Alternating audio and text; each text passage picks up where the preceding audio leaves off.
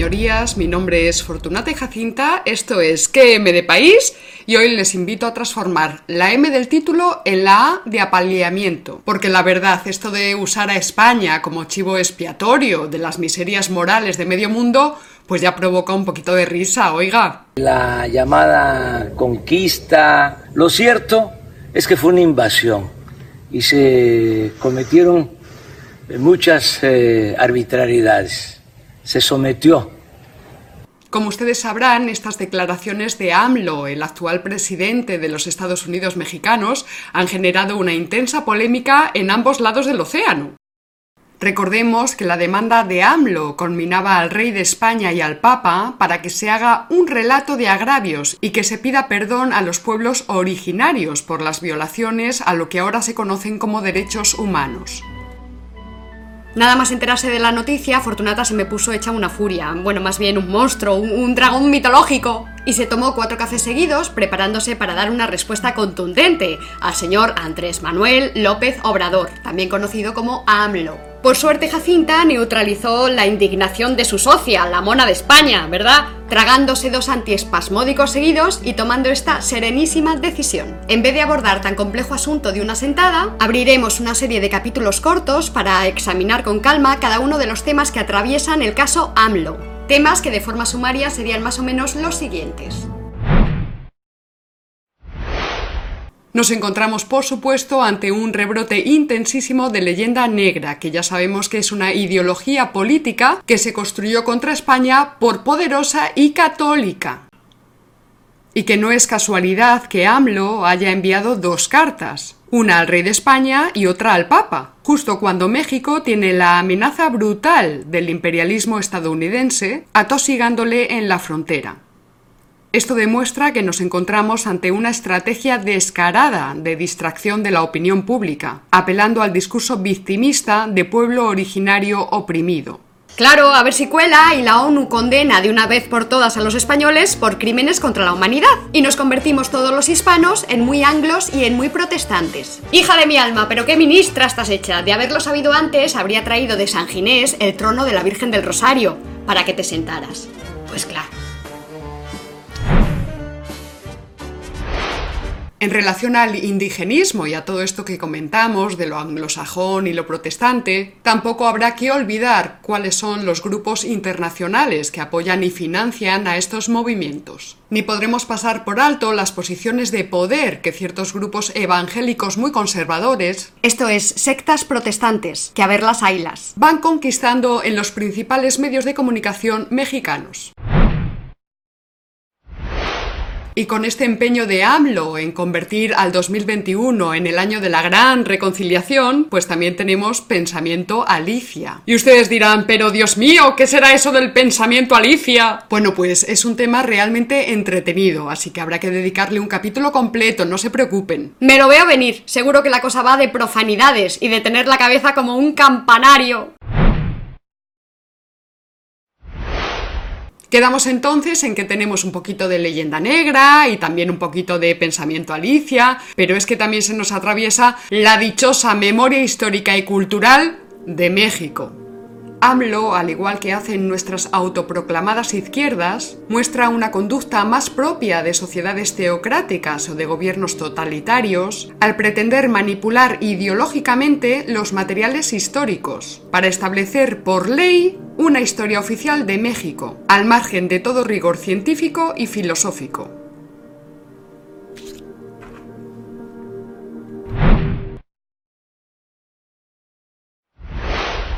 Tampoco podremos desatender el contexto socioeconómico y geopolítico en el que se enmarcan estas declaraciones de AMLO y su uso oportunista como elemento de distracción eh, frente a la dura realidad social que vive México y que arroja la escalofriante cifra de 2.853 homicidios dolosos solamente en el mes de febrero de 2019, el mes más violento en la historia reciente de México. Tenemos, por tanto, glorificación de la independencia, mitificación del pasado indígena y desplazamiento continuo de la culpa hacia España, a quien se hace responsable de todos los males desde 1821. Señor presidente de los Estados Unidos mexicanos, sepa usted que los españoles de a pie, los españoles bien nacidos, que hablamos también en nombre de muchos mexicanos que nos escriben, saldremos siempre al paso cada vez que se nos calumnie o cada vez que se denigre gratuitamente a España. Quizás no lo hagan nuestros políticos ni nuestros intelectuales, pero los españoles de a pie lo haremos. Y no olvide, señor presidente, que ustedes fueron tan españoles como los peninsulares, porque la Nueva España no fue el Congo belga, y esto lo sabe usted perfectamente, no solamente por los eh, apellidos que tiene, sino por esa forma tan curiosa que tiene de escribir cartas a reyes y a papas en español, y no en náhuatl. Por mucho que les pese a los ideólogos de la memoria histórica indigenista, México no existía antes de Cortés, con lo que toda identificación de aquellas comunidades nativas con los mexicanos actuales es anacrónica, torcida y anticientífica, y es fruto de la mala fe y del oportunismo político. AMLO se identifica con un supuesto México originario y preexistente, esta misma confusión se da, por ejemplo, cuando se dice que Cataluña fue invadida por los romanos en el siglo III a.C. ¡Ay sí! ¡Menudas flores echan algunos por la boca cuando se ponen a hablar de una Cataluña eterna y sagrada! ¡Menudas berzas! Quiéralo o no AMLO, lo cierto es que el México actual se construyó sobre las estructuras políticas, económicas, jurídicas y también urbanísticas y religiosas del virreinato de la Nueva España. Así nos lo explica Iván Vélez, autor de estas dos obras fundamentales dedicadas a analizar desde un punto de vista histórico-filosófico la figura de Hernán Cortés y su programa de conquista. Fueron esas instituciones de origen peninsular las que permitieron que en aquellas tierras, que incluían las islas Filipinas desde las que partía el galeón de Manila, se constituyera una sociedad que asombró por grado de desarrollo a Humboldt. El México que se cimentó sobre el virreinato y que en modo alguno fue restauración de la realidad precordesiana, constituye hoy el centro de gravedad de la hispanidad porque hay que decirlo bien alto y bien claro, México siempre fue y sigue siendo la nación más pujante de la hispanidad. Y aquellos que nos escriben diciendo que se sienten más latinos que hispanos, porque sienten más afinidad sentimental, emocional, es que hay que ver con esta cosa del sentimiento, ¿verdad? Bueno, pues que sienten más afinidad con un canadiense francófono que con un colombiano, pues hay que responderles con contundencia, que no se confundan, porque hispanidad no significa españolidad. Así que en modo alguno la hispanidad pone en peligro a la mexicanidad. Todo lo contrario, la protege y ampara, porque precisamente lo que hace la hispanidad es respetar y reforzar esos elementos diferenciales autóctonos. Distinguir sin separar para unir sin confundir. Repitámoslo de nuevo. Distinguir sin separar para unir sin confundir. Ahora mismo la hispanidad es la única capaz de plantarle cara a otros modelos culturales y políticos y económicos hegemónicos. Modelo anglosajón y protestante, por ejemplo. Modelos que practican una política económica y cultural imperialista. En nombre del multiculturalismo y del individualismo subjetivista, estas potencias extranjeras practican estrategias subrepticias de fragmentación, alentando el extravío identitario y aprovechando las fallas estructurales de los estados para debilitarlos.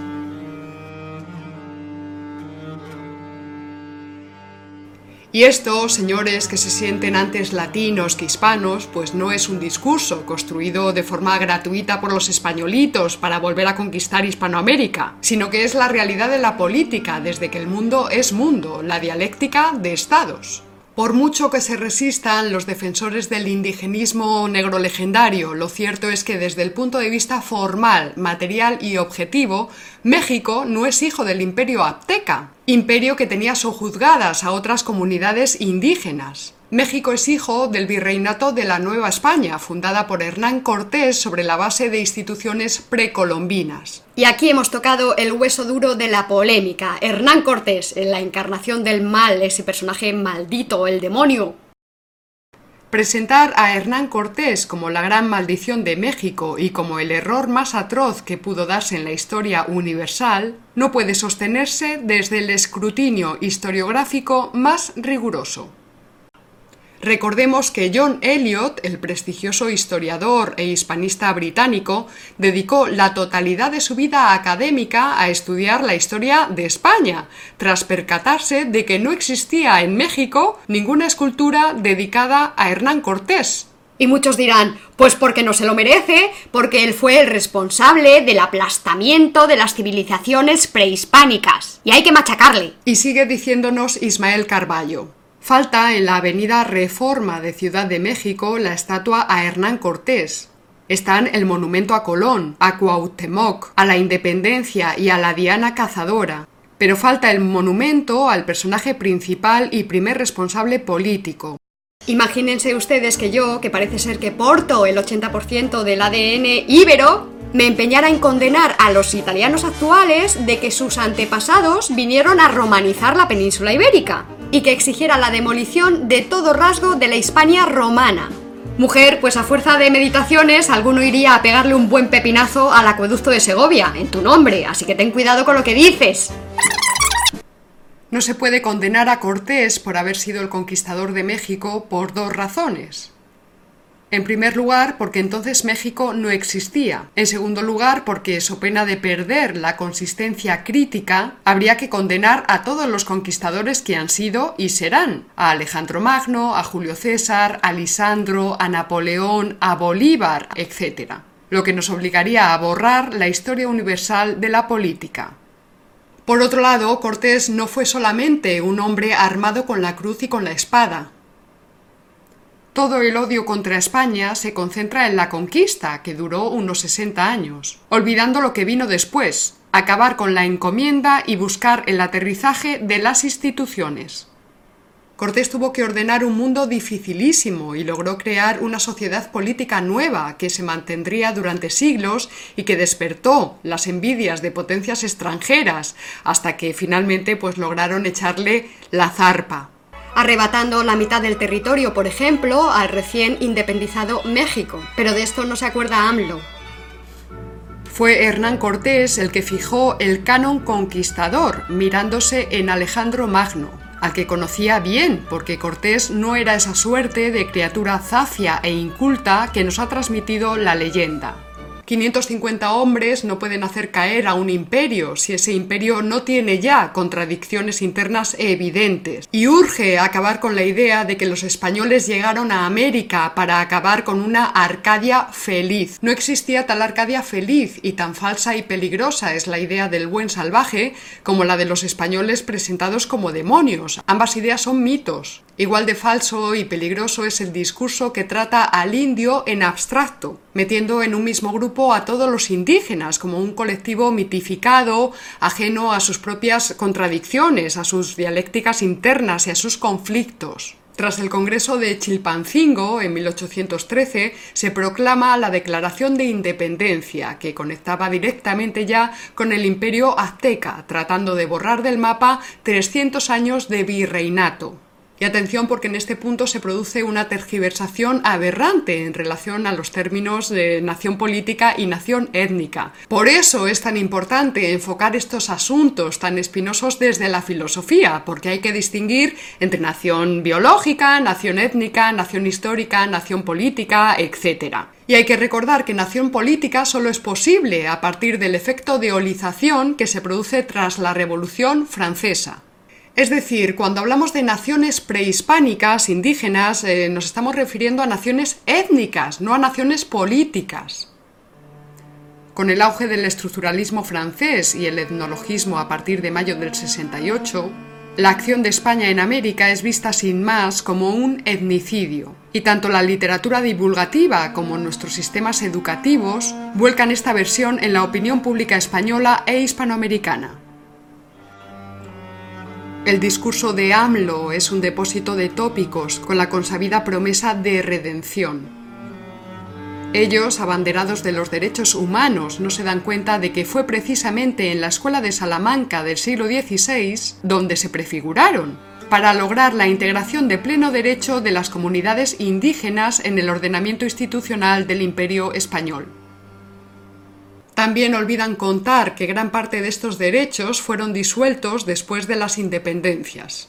Si de verdad estas personas tan poderosas, estos sujetos de tanta autoridad, ¿verdad?, se quieren poner a redimir, pues más les vale empezar a incorporar la realidad histórica y a asumirla, antes de impactarnos como una bofetada este asunto tan disgustoso de AMLO, Fortunata y Jacinta nos encontrábamos preparando un capítulo muy importante que hemos tenido que parar, pero que recuperaremos enseguida. Y el capítulo era ¿Qué es España? Pues eso digo yo. Así que retomaremos el trabajo lo antes posible, no sin antes decir bien alto y bien claro, desde esta amada meseta castellana nuestra, que viva México, que vivan los mexicanos y que viva la hispanidad. Coño, ya está bien de tanta tontería. Hombre, mujer, hombre, mujer. Bravo, muy bien, muy bien, muy bien. Como se nota que es charra también esta como los mexicanos. Muy bien, bravo.